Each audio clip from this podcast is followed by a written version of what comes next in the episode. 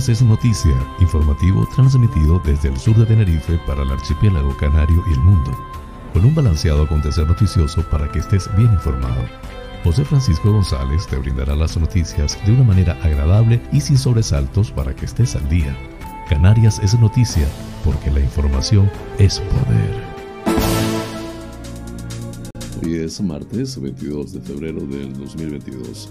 Distinguidos espectadores, sean todos bienvenidos a este espacio informativo transmitido desde el sur de la isla de Tenerife por MDQ Radio Tenerife 107.6 FM en el dial a las 7 y a las 18 horas canarias y en streaming por todas sus redes sociales. Desde Icot de los Vinos, en el norte de la isla, transmite Tenerife VIP a través de la website www.teneriferadio.com Emite el noticiero a las 8 y a las 20 horas. Canarias es noticia con las informaciones más importantes del archipiélago canario, nacionales de España e internacionales. Soy José Francisco González y estoy muy complacido de llevarles este formato, intentando le resulte balanceado, neutro y agradable, a pesar del convulso mundo en que vivimos. Dicho esto, manos a la obra.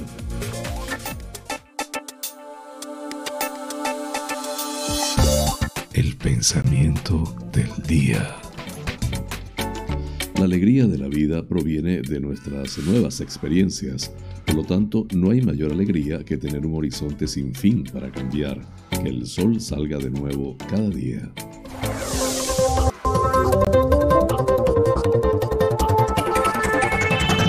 Flash informativo. Titulares del día. El gobierno ampliará el plazo para la justificación de las ayudas directas a empresas, pymes y autónomos. El gobierno del archipiélago crea un observatorio de precios agrarios que vele por una retribución justa al productor.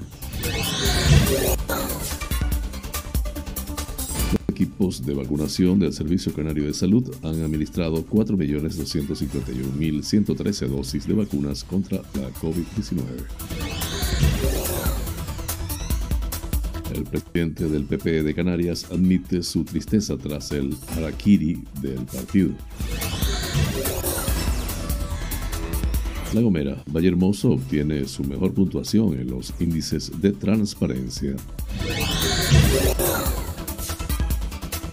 Más de 22.000 pasajeros utilizan Guagua Gomera durante el mes de enero para moverse en la isla. La Palma, el Ayuntamiento de Breña Alta mejora la accesibilidad y seguridad vial del camino de la cumbre. Uno de cada diez pinos canarios en La Palma es menos verde que hace un año a consecuencia de los estragos del volcán. Lanzarote, el mercadillo de Teguise, recibe el mayor número de visitantes desde antes de la pandemia. Porterías antivandálicas para cuatro recintos deportivos de Arrecife. Fuerteventura presiona a Torres para parar los expedientes de los hoteles expedientados. Manifestación en la capital en apoyo a los trabajadores del Oliva Beach y del Tres Islas en Fuerteventura. Francis Candil, el Ministerio de Hacienda interviene al Ayuntamiento de Las Palmas de Gran Canaria por una deuda de más de 60.000 euros a pymes y autónomos. El ayuntamiento invita a elegir Mogán en su nueva promoción de las zonas comerciales abiertas en Gran Canaria. Las Palmas de Gran Canaria aumenta un 21% la inversión en la educación de 0 a 3 años para mejorar los estándares de calidad del servicio. Santa Cruz de Tenerife tomará medidas contra los parking públicos para bajar las tarifas. Granadilla, en el sur de la isla, los centros de mayores reanudan su actividad con una mayor oferta de talleres para la tercera edad. Conceden a la parroquia San Fernando Rey de Santiago del Teide año jubilar con motivo del año jacobeo. En nacionales, Casado retrasa una semana la salida de la crisis del PP y convoca a la Junta Directiva para medir fuerzas. Yolanda Díaz prorroga un mes los actuales ERTE para que las empresas tengan tiempo de adaptarse a los de la reforma laboral. En internacionales, Biden acepta una cumbre con Putin sobre Ucrania propuesta por Macron. Australia reabre sus fronteras a los turistas vacunados tras dos años cerradas por la pandemia. Así culminamos los titulares del día. Flash informativo. El tiempo en Canarias. En la provincia oriental, predominio de nubes altas tendiendo a despejado al final del día. En las islas occidentales, a primeras horas nuboso en el norte, cuando no se descarta lluvia débil y ocasional. Intervalos nubosos en el resto, tendiendo a poco nuboso a lo largo de la mañana. Probable entrada de calima ligera en Lanzarote y Fuerteventura durante la tarde. Temperaturas mínimas con pocos cambios en las islas de mayor relieve y en ligero a moderado ascenso en Lanzarote y Fuerteventura. Máximas en, ascenso que será notable en Lanzarote, Fuerteventura y zonas de interior de Tenerife y Gran Canaria y ligero a moderado en el resto. Viento del noreste a componente este en zonas de costa. En zonas altas, viento de componente sur moderado y ocasionalmente fuerte con rachas muy fuertes en cumbres centrales de Tenerife. Las temperaturas entre los 9 y los 28 grados centígrados en Canarias. Flash informativo. Noticias Comunidad Autonómica. El gobierno de Canarias ampliará en un mes el plazo para la justificación de las ayudas directas que, por importe de, de 1.144 millones de euros, se concedieron a empresas, pymes y autónomos del archipiélago, según anunció el vicepresidente y consejero de Hacienda, Presupuestos y Asuntos Europeos, Román Rodríguez. Al finalizar una visita al municipio Gran Canario de Santa Lucía y preguntado por los medios de comunicación, Rodríguez confirmó la ampliación del citado plazo a raíz de las peticiones recibidas por los beneficiarios y al objeto de culminar el buen trabajo realizado en esta materia por todas las partes implicadas. Este ha sido un expediente que se ha tramitado diligentemente por el gobierno de Canarias, que distribuyó ayudas más que nunca y más que nadie antes, dijo el vicepresidente, quien destacó la importancia del decreto regulador de estas subvenciones elaborado por la propia consejera de Hacienda presupuestos y asuntos europeos y la distribución de las mismas por parte de las cámaras de comercio. Rodríguez aseguró que la intervención general de la comunidad autónoma, el órgano que fiscaliza las subvenciones, comprende las razones de los beneficiarios al solicitar una ampliación de los plazos. Por otro lado, el vicepresidente también se mostró partidario de la ampliación de los ERTE y precisó que el gobierno de Canarias defiende la prolongación de esta herramienta que, que ha sido decisiva para paliar los efectos económicos más graves de la crisis provocada por la pandemia gracias a un desembolso público de 40 mil millones de euros. Rodríguez apostó por la continuidad de los ERTE con independencia de su encaje normativo bien como lo conocemos en la actualidad o bien con su incorporación a la reforma laboral. Los ERTE deben seguir, subrayó.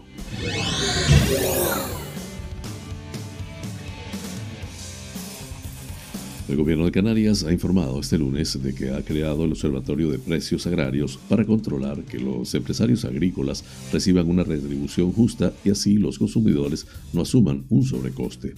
La consejera de Agricultura, Pesca y Ganadería del gobierno canario, Alicia Van Ostende, ha presentado una rueda de prensa en este organismo que monitorizará los precios con rigor y transparencia para cumplir con la ley de cadena alimentaria, ya que se ha detectado que hay una cierta diferencia entre el precio final de venta y el pago a los productores.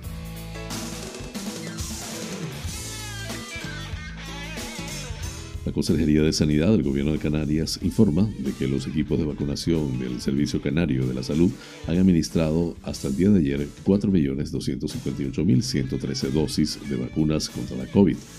En el archipiélago ya hay 1.830.435 personas que han recibido al menos una dosis, lo que representa el 87,2% de la población diana, en la que se ha incluido a los niños y niñas entre 5 y 11 años. Además, hasta ayer se había logrado inmunizar 1.734.551 personas que ya han recibido la pauta completa de vacunación, lo que representa el 82,69% de la población diana del archipiélago. 69.000 niños niños y niñas de 5 a 11 años con la primera dosis y 15.454 con la segunda. Por otro lado, ya 69.089 niños de 5 a 11 años han recibido la primera dosis de la vacuna, lo que supone el 50,46% de ese grupo de edad. Además, los equipos de vacunación del Servicio Canario de Salud han administrado 15.454 segundas dosis a esta población pediátrica, un 11,2% de la población diana. En la actualidad, los grupos del 1 al 7, residentes y personal sanitario y sociosanitario de residencias, personal sanitario, grandes dependientes y cuidadores principales, personas vulnerables, colectivos con función esencial, como docentes y policías y personas con condiciones de muy alto riesgo, y el 9, población con edades comprendidas entre 50 y 59 años, que ya alcanzó ese porcentaje, se encuentran ya vacunados con dos dosis entre el 99,5 y el 100%.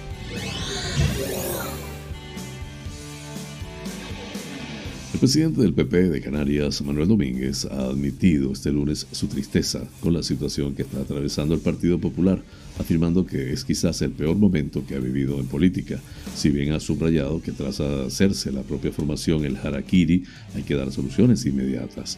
Domínguez, que esta semana cumplirá un mes al frente del PP de Canarias tras su nombramiento en el Congreso Regional, ha querido pedir perdón a los simpatizantes y militantes del partido en las islas porque dijo soy el PP y por la responsabilidad, aunque tenga poca o ninguna, en lo sucedido. Domínguez, que en las redes sociales pasó de apoyar el proyecto de Pablo Casado el jueves a pedir sesiones a todas las partes del sábado, ha insistido en que tanto el presidente del partido como Isabel Díaz Ayuso tienen la obligación moral de plantear soluciones conjuntas y de propiciar una unión cierta y que sea de inmediato, porque minuto que pase, minuto que perdemos, indicó.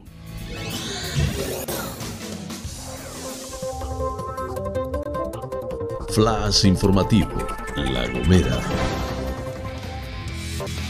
Los datos publicados por el Comisionado de Transparencia de Canarias arrojan unos datos positivos para el municipio de Vallehermoso, que mejora sus indicadores hasta alcanzar una puntuación de 8,56 puntos, la, la, más alta obtenida desde el 2016. Emiliano Coello, alcalde de Vallehermoso, valora estos datos que reflejan la mejoría en los indicadores, habiendo superado la frontera de 8,5 puntos, siendo la primera vez que alcanzamos esta eh, puntuación. En este sentido, el índice de transparencia de Canarias, ITC, refleja la mejora de Vallehermoso que ha pasado de obtener 7.39 en 2018 a 8.56 en 2020, último año analizado. El INTE Canarias mide el mayor o menor grado de cumplimiento de las obligaciones informativas contempladas en la Ley de Transparencia de Canarias por las 347 entidades públicas del archipiélago, por 706 privadas, subvencionadas con más de 60.000 euros anuales, y por 66 colegios profesionales y cámaras de comercio.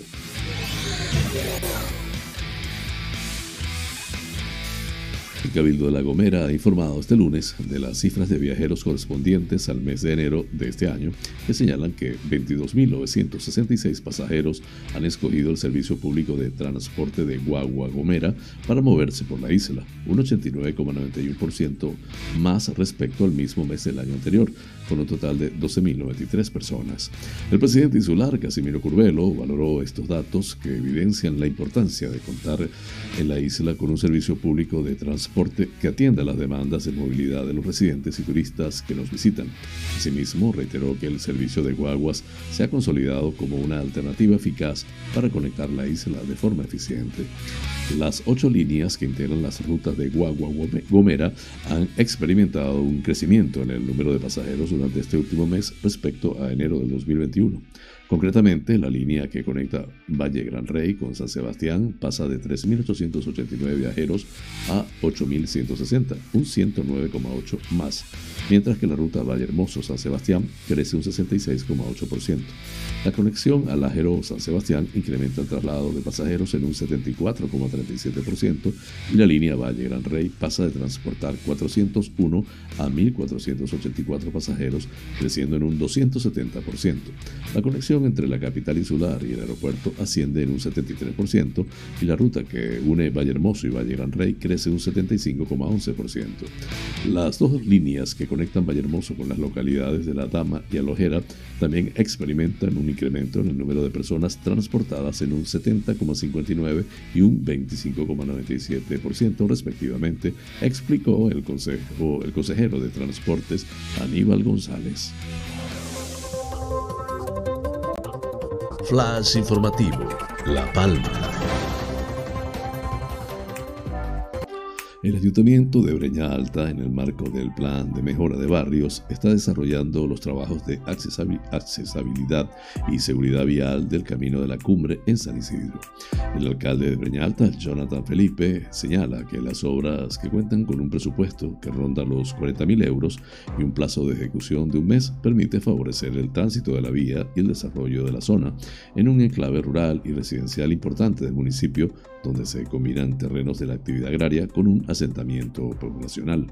La zona donde se realizará la actuación es residencial. Los trabajos consisten en la mejora de la seguridad vial, en una ampliación de plataforma para ganar visibilidad en el tránsito y reposición de elementos de la vía rural afectada.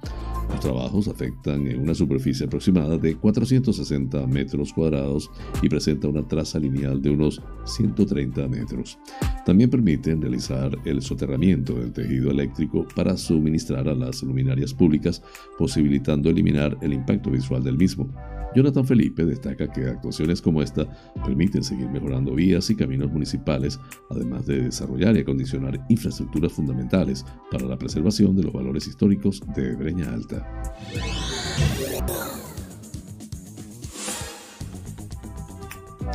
El volcán de La Palma emitió tanto dióxido de azufre como los 28 países de la Unión Europea en 2019. Este gas, principalmente producido por la combustión de carburantes fósiles, se convirtió en una especie de semáforo para medir la evolución de la actividad eruptiva en la isla. Si subían las emisiones diarias, mala noticia. El volcán le quedaba mucha guerra por dar. Si bajaba, se podría estar entrando en una fase de debilitamiento de la actividad volcánica. En todo el tiempo que la montaña de fuego que se formó en cabeza de vaca rugió, los pinos canarios alrededor del cráter sufrieron, tanto que al menos uno de cada diez es menos verde que hace un año por ello. Esa es la conclusión a la que ha llegado un estudio elaborado por científicos alemanes con la participación de Manuel Nogales, investigador científico del Grupo de Ecología y Evolución en las Islas y delegado del Instituto de Productos Naturales y Agrobiología del CSIC, y Félix Medina, biólogo de la Consejería de Medio Ambiente del Cabildo de La Palma. La investigación utilizó imágenes de satélite, datos de observación terrestre Sentinel-2, para analizar cambios drásticos en la biodiversidad en torno al volcán. Al comparar el verdor del pinar, se halló un claro patrón, espacial. La mayoría de los árboles en el vertiente, la vertiente occidental de la dorsal de Cumbre Vieja mostraron una fuerte disminución del color verde de sus hojas. El descenso es visible hasta 7 kilómetros al sur del cráter. La superficie afectada alcanza un 10% de todo el pinar canario de La Palma. Al menos un 5,3% de este territorio pertenece a zonas protegidas de Natura 2000. Flash informativo, Lanzarote. El mercado dominical de la Villa de Teguise, que opera desde el año 1985, registró este domingo la cifra más alta de visitantes desde el inicio de la pandemia, con un repunte que superó las 10.000 personas, recuperando los números que se daban en circunstancias sanitarias normales. El alcalde de Teguise, Osvaldo Betancourt, ha querido felicitar a todos los agentes implicados que hacen que nuestra villa sea referente y reclamo para que cada domingo miles de personas, tanto turistas como locales, elijan visitarnos en un día en la que se conjuga historia y turismo. Betancourt añade que estas cifras no serían posibles sin el buen hacer de todos los mercadilleros, tejido comercial y de restauración, sector del taxi y personal municipal, además de los servicios de emergencias, Emerlán, Protección Civil y Policía Local Teguise. En este sentido, y ante el incremento de solicitudes para la instalación de nuevos puntos de venta en el mercadillo, el concejal del área, Eugenio Robaina, confirma que ya se ha habilitado una nueva zona en la aparcamiento de la calle Garajonay, en donde se incorporarán durante las próximas semanas 60 nuevos puestos. Además, ya dentro del plan de crecimiento del nuevo formato de este tradicional evento, también está incluida la carpa municipal, donde se prevé instalar 40 puestos de emergencia social en los próximos meses, sumando un total de 300 en la zona de La Mareta y sus alrededores.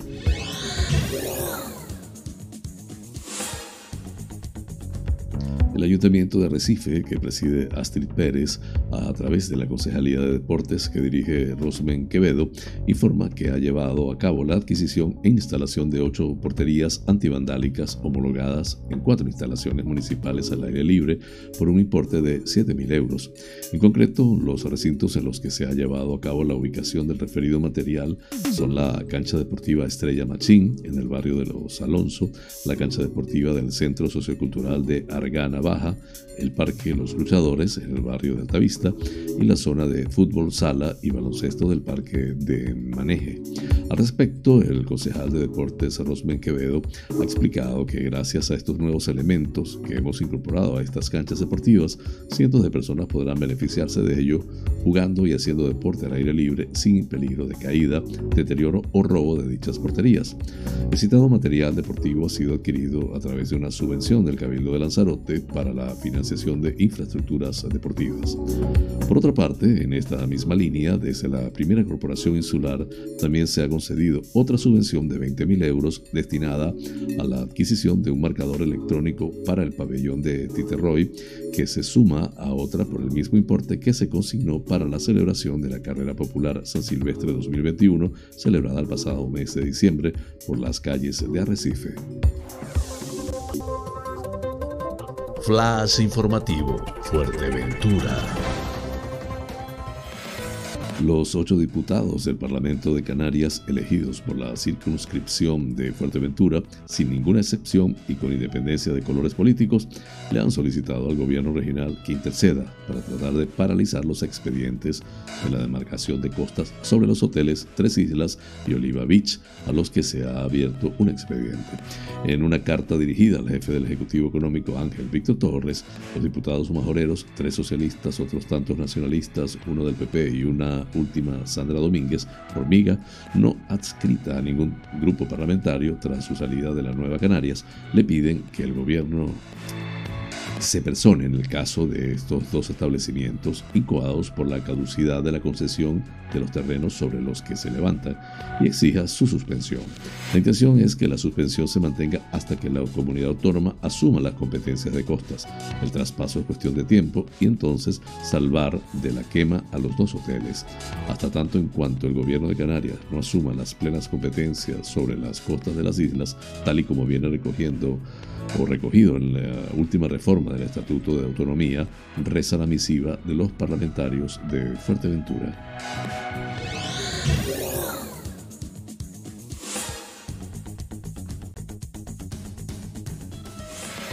Sobre las 11 horas de la mañana de ayer, la Plaza de la Paz de Puerto Rosario, en Fuerteventura, era testigo de la manifestación convocada por los trabajadores de los hoteles Oliva Beach y Tres Islas. Entre las proclamas más escuchadas, eh, estos hoteles no se tiran o críticas al gobierno central y al presidente del gobierno de Canarias, Ángel Víctor Torres, con quien los representantes sindicales tienen mañana una reunión para abordar esta situación, explica Radio Sintonía. El acto se inició con la lectura por parte de la alcaldesa Pilar González de la declaración institucional aprobada en la mañana de ayer en el Pleno del Ayuntamiento de La Oliva por unanimidad de todos los partidos políticos, donde se manifiesta la necesidad de que el gobierno de España reconsidere su actitud inquisitorial y arbitraria contra el Hotel Oliva Beach y el Hotel Tres Perlas.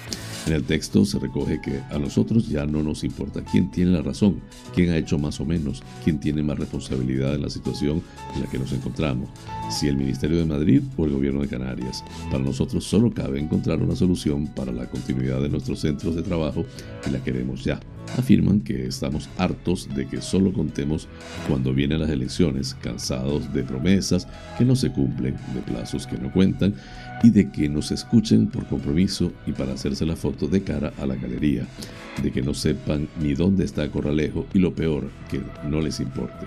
Y nosotros decimos que ya está bien. Tras la lectura de ambos documentos se inició el recorrido de la manifestación que encabezaba una pancarta con el lema Salvar 700 familias. El acto donde, según la organización, acudían mil personas y según la policía local, unas 500 aproximadamente. Además de los empleados del hotel y familiares, acudían representantes de las distintas instituciones de la isla, de partidos políticos, diputados por Fuerteventura, afirma la web de la radio decana de Fuerteventura, Radio Sintonía.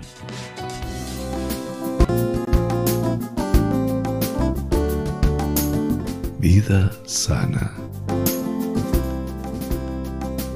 Hoy les hablaré de los beneficios del arroz. La composición nutricional del arroz justifica una serie de beneficios sobre la salud. Primer órgano que se beneficia de un buen plato de arroz integral es el intestino. Esto es debido a que su fibra alimenticia cumple una función reguladora muy importante en el tránsito intestinal y a que su salvado, a diferencia de los que a veces ocurre en otros cereales, no resulta irritante para las mucosas del intestino. Además, sus mucílagos contribuyen a reparar la mucosa inflamada, algo muy recomendable en personas con el síndrome de colon irritable. El bajo contenido en sodio y la presencia de potasio convierten al arroz en un protector del sistema cardiovascular, ya que promueve la estabilidad de la presión arterial y ayuda a regular la frecuencia cardíaca. Este mismo efecto se ve potenciado por la acción del magnesio, que protege el recubrimiento de las arterias de la agresión que pueden suponer los cambios súbitos de la presión sanguínea. Por otra parte, su generoso contenido en fibra ayuda a reducir el nivel de colesterol LDL, pues absorbe el exceso de estos lípidos y los elimina por vía intestinal. El consumo regular de arroz puede ejercer cierta protección frente al cáncer, especialmente colon, mama y próstata, gracias a la acción de varios de sus componentes. El primero de ellos es su fibra insoluble, que al acelerar el tránsito digestivo ayuda a reducir el efecto de ciertas sustancias cancerígenas sobre las mucosas del intestino. Esta protección está potenciada por la acción del selenio, que protege el sistema inmunitario y evita la formación de radicales libres. A la estabilidad que favorece la liberación gradual de energía se suma en el arroz el efecto relajante del aminoácido triptófano, presente en las proteínas, así como la riqueza en magnesio y vitaminas del grupo B, esenciales para el buen funcionamiento del sistema nervioso y la producción de energía. Breve pausa, ya regreso con ustedes.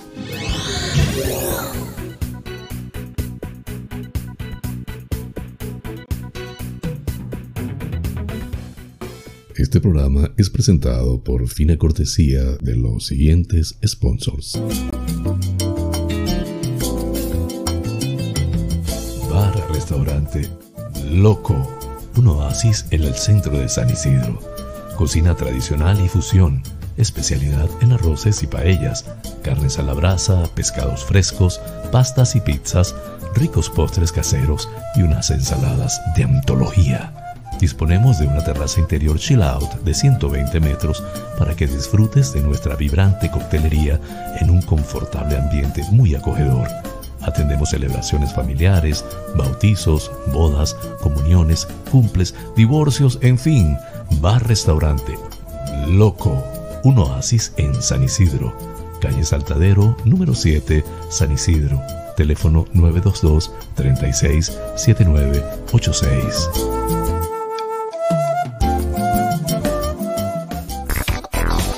Wheeler Dealer Las Chafiras. Venta de vehículos de ocasión seminuevos con seguro, traspaso y garantía.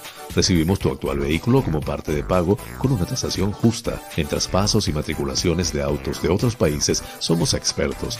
Déjanos el papeleo y disfruta tu coche al máximo. Además, en Wheeler Dealer Las Chafiras hacemos mantenimiento pre-ITV, mecánica ligera, cambio de aceite y filtro de tu coche con un servicio profesional y a precios inigualables. Visítanos en Avenida Tembel 49 Las Chafiras, teléfono 922-736-451 o visítanos en nuestra website www.wheelerdealertenerife.com. Wheeler Dealer Las Chafiras. Ven, conócenos y compruébalo.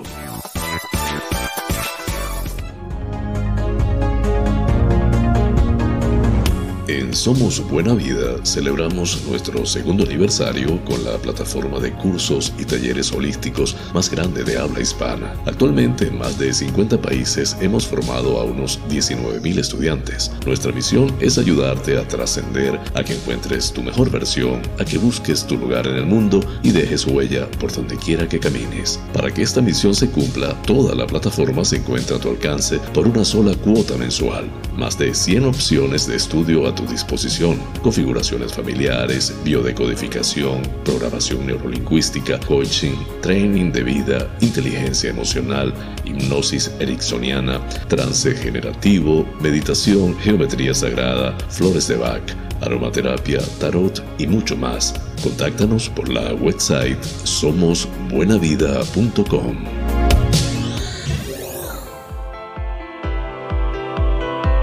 En Faros Gabriel somos especialistas en desmanchado de lunas, desmanchado de llantas, parabrisas de moto, restauración de pintura de tu coche o moto, restauración de faros, servicio domicilio de lavado, higienizado y desinfección al vapor de tapicerías de sofá, alfombras, colchones, lavado de tapicería de tu coche. Estamos en el centro comercial Tu Trébol, Los Olivos, ADG. Pide tu cita al 602-431-296. Faros Gabriel, seriedad y satisfacción garantizada.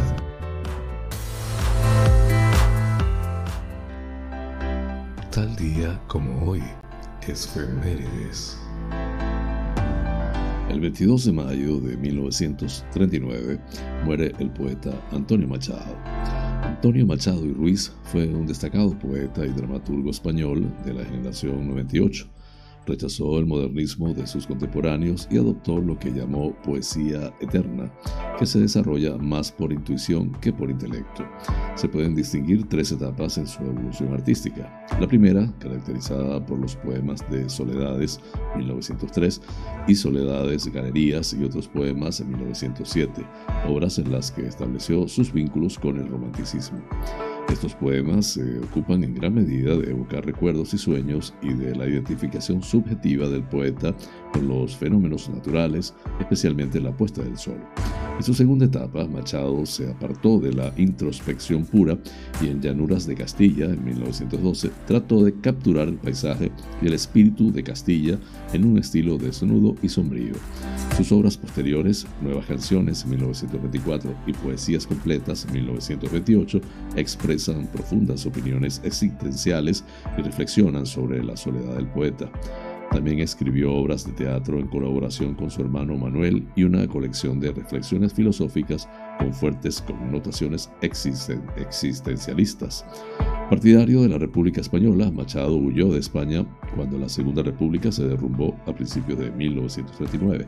Antes de que estallase la guerra, murió poco después en el exilio. Flash informativo, provincia Las Palmas de Gran Canaria. Francis Candil portavoz de Coalición Canaria y Unidos por una Canaria en Ayuntamiento de Las Palmas de Gran Canaria, ha dicho el Ministerio de Hacienda ha tenido que intervenir las cuentas del Ayuntamiento de Las Palmas de Gran Canaria porque el consistorio debe más de 60 mil euros a los pequeños autónomos y pymes de la ciudad.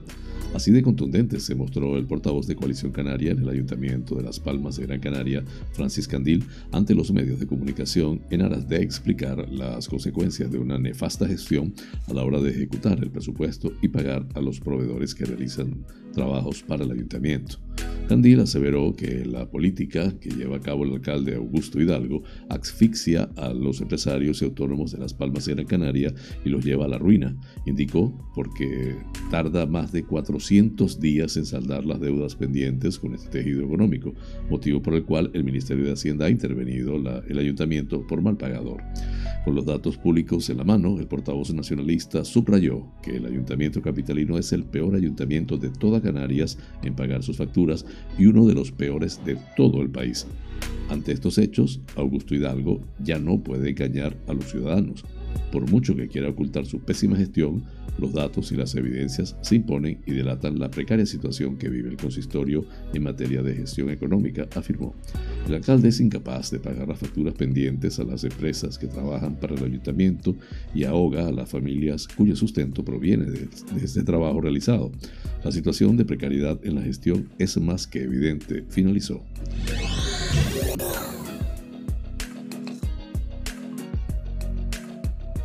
El Ayuntamiento de Mogán lanza desde este lunes 21 de febrero la campaña Elige Mogán Mogán is Open para impulsar y promocionar las tres zonas comerciales abiertas del municipio, situadas en Arguineguín, Puerto Rico y Playa de Mogán. Esta actuación, que incluye cinco spots publicitarios y la puesta en marcha de un directorio online de las empresas de Mogán, está financiada por la Consejería de Industria, Comercio y Artesanía del Cabildo de Gran Canaria. La crisis provocada por la COVID-19 ha golpeado al comercio local, motivo de peso que ha llevado al consistorio a desarrollar el proyecto Mogán Activa ZCA, que pretende revitalizarlo con acciones como la mencionada campaña publicitaria.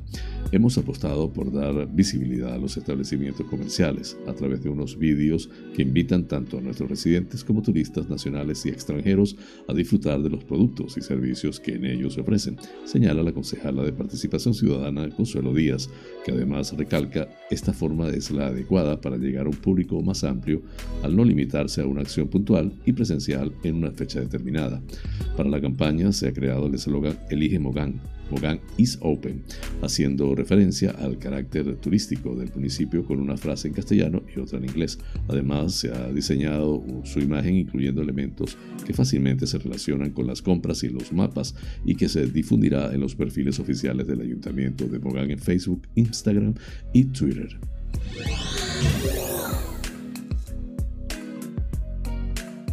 El Ayuntamiento de Las Palmas de Gran Canaria aumentará un 21% la inversión en la educación de 0 a 3 años con el objetivo de mejorar el servicio a través de la actualización y modernización del modelo de enseñanza de las escuelas municipales de educación infantil que primará la calidad de la educación y la salud de los escolares. El consistorio transformará el modelo de las escuelas mediante la, la puesta en marcha de un nuevo pliego que supondrá una inversión de 27,5 millones de euros durante los próximos cinco años y que introducirá importantes novedades que beneficiarán cada año a cerca de 1.250 niños y a sus familias. La concejala de Educación Lourdes Armas ha dado a conocer este lunes los detalles de este nuevo proyecto que se implantará a partir del próximo curso 2022-2023 en los 11 centros que dependen del consistorio. La edil de Educación ha señalado que este impulso se traduce en la excelencia para la educación de 0 a 3 años en Las Palmas de Gran Canaria y ha explicado que un objetivo muy importante para el ayuntamiento era revisar el modelo de enseñanza de las escuelas que llevaba más de una década sin actualizarse para dar respuesta a las nuevas demandas y conseguir que nuestras escuelas sigan siendo un referente. Eso es lo que nos llevó a diseñar este nuevo proyecto, una apuesta firme y segura por mejorar los estándares de calidad, dando el mejor servicio a las familias.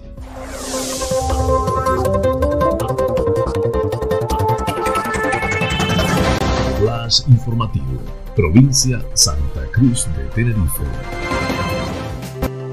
Santa Cruz de Tenerife tomará medidas contra los parkings públicos para bajar las tarifas. Ante los expedientes por incumplimientos que está tramitando la Concejalía de Servicios Públicos de Santa Cruz contra los parkings públicos de la ciudad, estos alegan que las subidas de las tarifas que se cobran a los clientes han sido aprobadas año por año por el ayuntamiento por silencio positivo, al no pronunciarse nunca al respecto. Aún así, y según lo ha asegurado el edil responsable del área, Guillermo Díaz Guerra, el PP del PP el consistorio continuará con la tramitación de los expedientes y tras dar respuesta a las alegaciones, en un mes aproximadamente, tomaremos las decisiones que sean oportunas con el único objetivo de que disminuyan los precios que están exigiendo a los ciudadanos por el uso de estos aparcamientos públicos.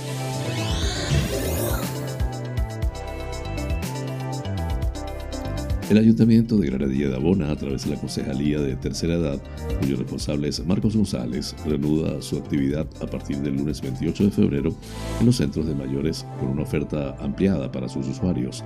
Estas iniciativas vuelven a ponerse en marcha tras la mejora de las restricciones sanitarias y la desescalada establecida en la isla por la pandemia. Respecto a las actividades, vuelven a retomarse los talleres de manualidades, gimnasia y estimulación cognitiva que ya venían desarrollándose en los centros, sumándose ahora un nuevo proyecto sobre envejecimiento activo y saludable.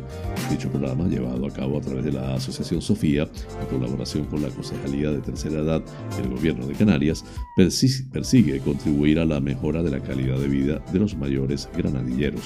Marcos González argumenta que la mejora de los datos tras la sexta ola de COVID-19 nos permite volver a dinamizar las asociaciones y que nuestros mayores vuelvan a contar con sus actividades y sus rutinas.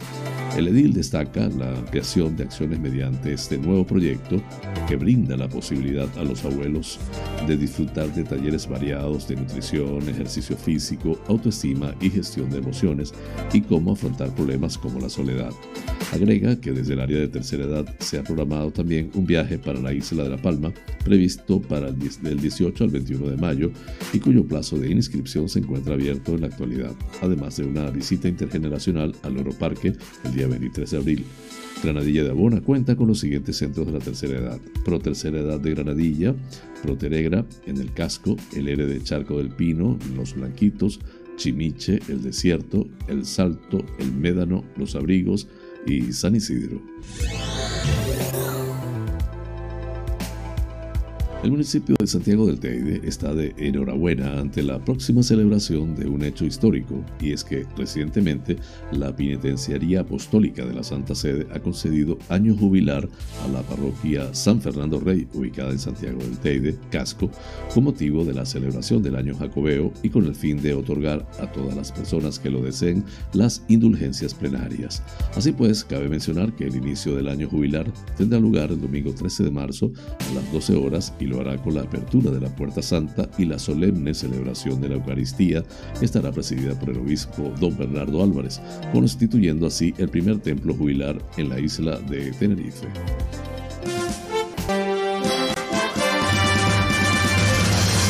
Noticias que inspiran. Una joven que perdió a su padre y a su abuelo con solo cinco semanas de diferencia se llevó la sorpresa de su vida cuando su jugador favorito de la NFL voló a Texas para acompañarla al baile de padres e hijas de su iglesia. Todavía estoy en una completa pérdida de palabras y creo que nunca voy a comprender bien lo increíble que fue esta noche, escribió Holly Adrew. Eh, fue bendecida sin medida. Harris es eh, amigo de la familia Swap desde hace tiempo, desde que entabló una amistad con Audrey a través de las redes sociales, cuando la joven admiradora lo contactó hace dos, semanas, dos años, perdón, cuando su hija se quedó sin pareja para el baile. Holly llamó al jugador de 30 años. Desde el inicio al fin, él hizo que esta noche fuera inolvidable para ella, dijo Holly. Después, ayudarla a conseguir el vestido de sus sueños, prepararla para el peinado y el maquillaje, conseguir un servicio de auto para acompañarla de ida y vuelta e incluso vino a la casa a recogerla y, tomarse, y tomarle fotos. Estoy muy agradecida por tener gente a mi alrededor que da un paso adelante y nos ama a través de los difíciles valles que hemos atravesado. Dios se manifestó a lo grande y trajo a nuestras vidas a personas que nos han levantado y han caminado a nuestro lado. En las fotos de Harris y Audrey se ven sonriendo felizmente, caminando del brazo, bailando y tomándose selfies juntos, creando recuerdos que durarán toda la vida. Audrey dijo a Fox 7 Austin, me sentí muy especial y me sentí como si fuera un tratamiento especial para mí. Fue un poco agradable relajarme y dejar que todo esto sucediera. Holly dijo, solo por tener a alguien que la apoye, que se muestre por ella, que sea amable con ella, todo esto fue algo que creo que él realmente quería hacer y pude notar que también lo disfrutó. La bondad ejemplar de Harris y la cita soñada de Andrew perdurarán en el recuerdo de la familia Soap durante años. La fuente de Epoch Times en español. Flash informativo. Noticias nacionales. En la sede del PP en la calle Génova no se olvidará este 21 de febrero, en el que se ha reunido para intentar atajar la crisis por el último enfrentamiento entre el líder de los populares, Pablo Casado, y la presidenta madrileña Isabel Díaz Ayuso. La reunión ha concluido con la ruptura del núcleo duro de Casado y la decisión de convocar una junta directiva el próximo lunes. Se trata de una forma de ganar tiempo, recabar apoyos y medir fuerzas dentro del partido. Todo en un día en que los varones han exigido soluciones y se ha llegado a hablar de su dimisión y de la de Teodoro García Egea. Pero tras la cita del lunes, los dos siguen ahí y el Congreso aún no está convocado. La Junta Directiva es el órgano que tiene competencias para convocar un Congreso extraordinario, pero PP no aclara en su breve comunicado de, esta, de la tarde de ayer si es lo que ocurriría en la reunión del lunes. Según los estatutos, el partido debería estar incluido en el orden del día y ser apoyado por dos tercios de esa Junta compuesta por 300 hombres y mujeres. Hay otras vías, como que el Comité Ejecutivo lo solicite, pero al menos en los minutos posteriores a la reunión del día lunes, el PP se guardan cuáles van a ser los próximos pasos. Lo último que se ha sabido antes de que terminara la reunión ha sido que los miembros del comité de dirección reunido este lunes se han dividido por la mitad en torno a dos exigencias, la convocatoria del Congreso Extraordinario y la dimisión de Teodoro García Gea, secretario general y que es el hombre tras las estrategias del partido. Cinco miembros, incluida la portavoz Cuca Gamarra, exigían esas condiciones en un encuentro al que ha faltado José Luis Martínez Almeida, alcalde de Madrid, que ha alegado que tenía que preparar un pleno, aunque su ausencia se ha entendido como una desvinculación de Pablo Casado.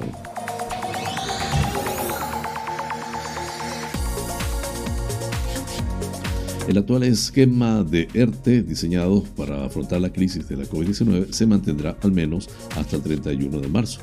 Así lo acordaron este lunes el Ministerio de Trabajo, la patronal y los sindicatos, pese a que la intención inicial del gobierno era que a partir del mes que viene las empresas que lo necesiten utilizaran ya el nuevo modelo de ERTE contenido en la reforma laboral recién aprobada.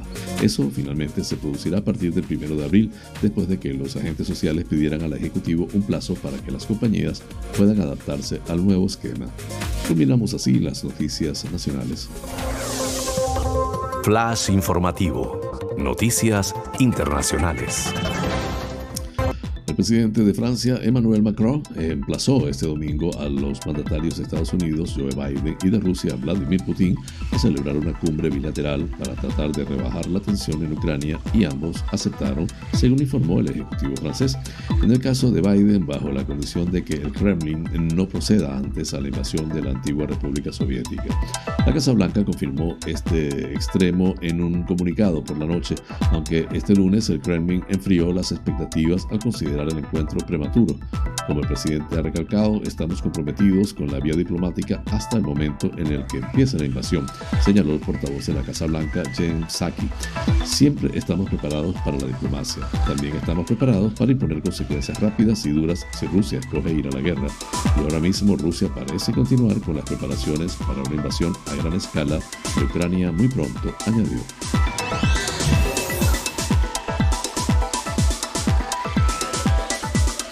Casi dos años después, el gobierno de Australia ha reabierto este lunes sus fronteras internacionales y acoge de nuevo a los turistas que estén doblemente vacunados. La espera ha terminado, ha matizado este domingo el primer ministro de Australia, Scott Morrison, en el aeropuerto internacional de Melbourne y como tal como recoge la agencia de noticias DPA, los turistas están volviendo a mi mensaje para ellos, y mi mensaje para ellos, para los turistas de todo el mundo, es que hagan las maletas, que y tengan una de las mayores experiencias que pueden imaginar, la experiencia que han estado esperando. Pueden venir aquí y vivirla, ha agregado Morrison. Primer ministro Scott Morrison anunció a principios de este mes que todos los viajeros totalmente vacunados serían bienvenidos en las costas australianas a partir del lunes, excepto los visitantes de Australia Occidental que tendrán que esperar hasta el 3 de marzo. Las autoridades de Australia suavizaron por primera vez las restricciones fronterizas en el país a principios del mes de noviembre de 2021 y permitieron el regreso de ciudadanos australianos a la isla. Con este tema culminamos las noticias internacionales.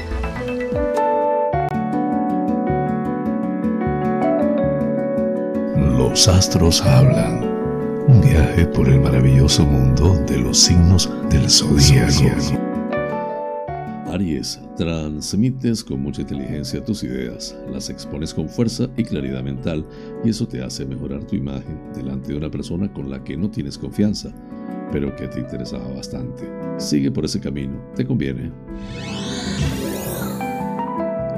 Tauro, no le des demasiadas vueltas al futuro porque por muchas que le des, hay algo que en este momento con lo que no cuentas. Cuanto menos te preocupes hoy, mucho mejor. Procura distraerte con algo lúdico y dejar que los hechos fluyan por sí solos.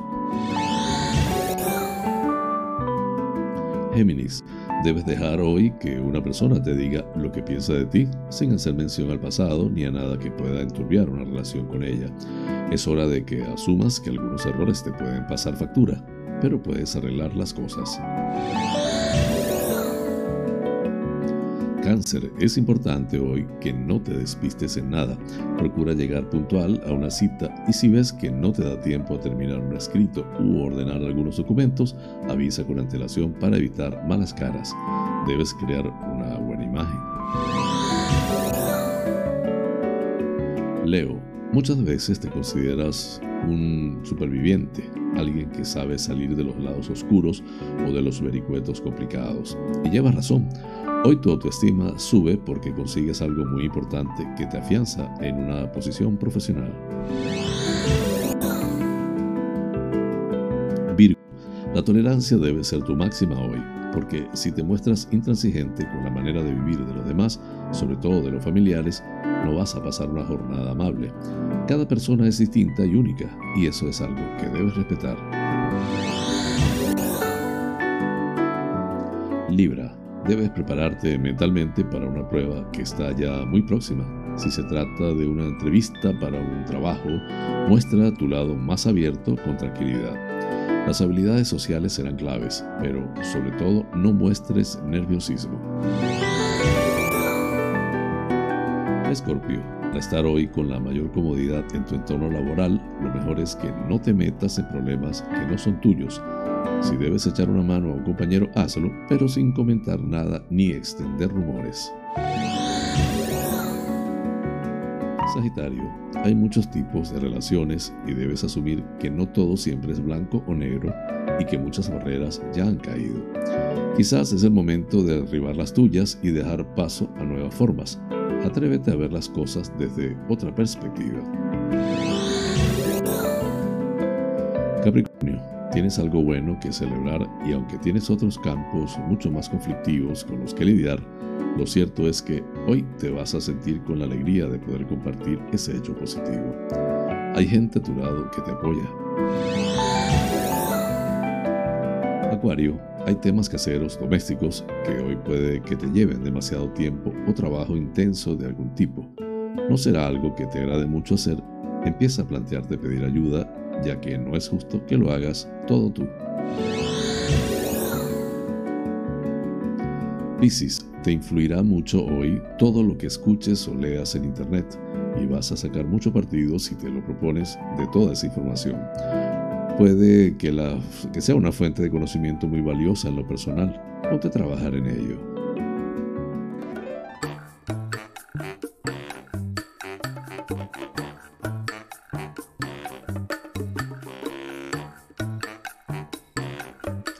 Amigas y amigos, hemos llegado al final del programa, deseando les haya resultado agradable. Realmente es un auténtico placer llegar a ustedes desde esta pequeña y hermosa isla de Tenerife, perteneciente a las Islas Afortunadas en el Océano Atlántico, hasta los sitios más recónditos del planeta. En muchos de esos lugares se encuentran espectadores canarios. Vaya hasta ellos y a todos en general, con especial cariño, ese programa. Por mi parte, les invito para mañana, a la misma hora y por el mismo lugar, para encontrarnos con el acontecer de las Islas Canarias y del mundo. En la dirección, producción y presentación del informativo, que tuvo el inmenso placer de acompañarles, José Francisco González, como siempre invitándoles a suscribirse a mi canal de YouTube, Canarias es Noticia en directo, dar un like, compartir si les parece y activar las notificaciones. Así pues, me despido con la eficaz frase, es mejor ocuparse que preocuparse. Hasta mañana.